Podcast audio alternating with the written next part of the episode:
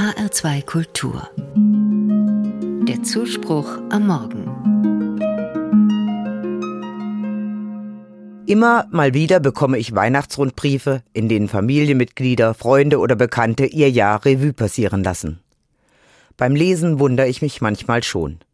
Die Kinder dieser Familien durchlaufen problemlos die Schule, treiben nebenbei mehrere Sportarten und lernen ein Instrument. Die Eltern berichten von traumhaften Urlauben, beruflich gibt es nur Erfolge. Dabei läuft es in vielen Familien gar nicht so perfekt. Für manche Eltern wird jedes Lehrergespräch zur Zitterpartie. Von welchen schlechten Noten weiß ich nichts. Die Kids hängen vorm Computer, anstatt Sport zu treiben. Und im Beruf ist der Traum von der Karriere längst ausgeträumt. Warum fällt es gerade an Weihnachten so schwer zuzugeben, was auch misslingt und schwierig ist? Vielleicht hängt es damit zusammen. Viele sehnen sich nach einem Stück heiler Welt. Obwohl es eigentlich gut täte, die Wahrheit sagen zu dürfen, sagen, was wirklich ist. Das Leben mit all seinen Herausforderungen mal ins Licht zu holen, statt es zu verstecken. In der Weihnachtsbotschaft der Bibel passiert genau das.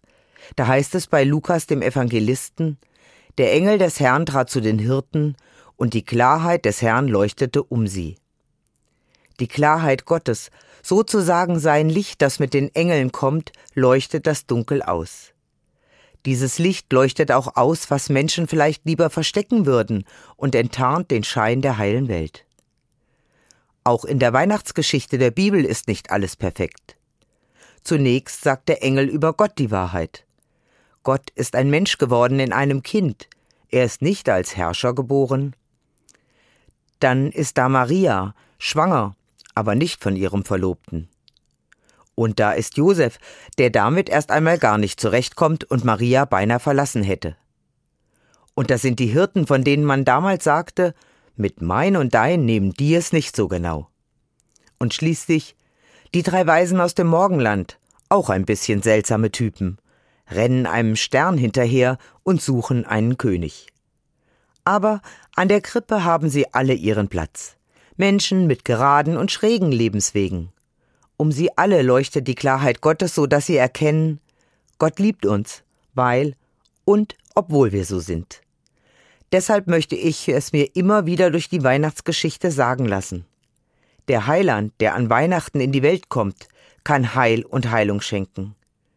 Aber dazu braucht es die Klarheit, den Blick auf die ungeschönte Wahrheit. Ohne die Wahrheit wird es nicht heil zwischen uns. Nicht im Kleinen, nicht in der Familie und auch nicht im Großen der Welt. An der Krippe darf ich die Wahrheit sagen.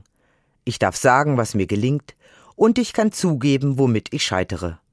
Muss niemanden eine heile Welt vorspielen. Schon gar nicht Gott.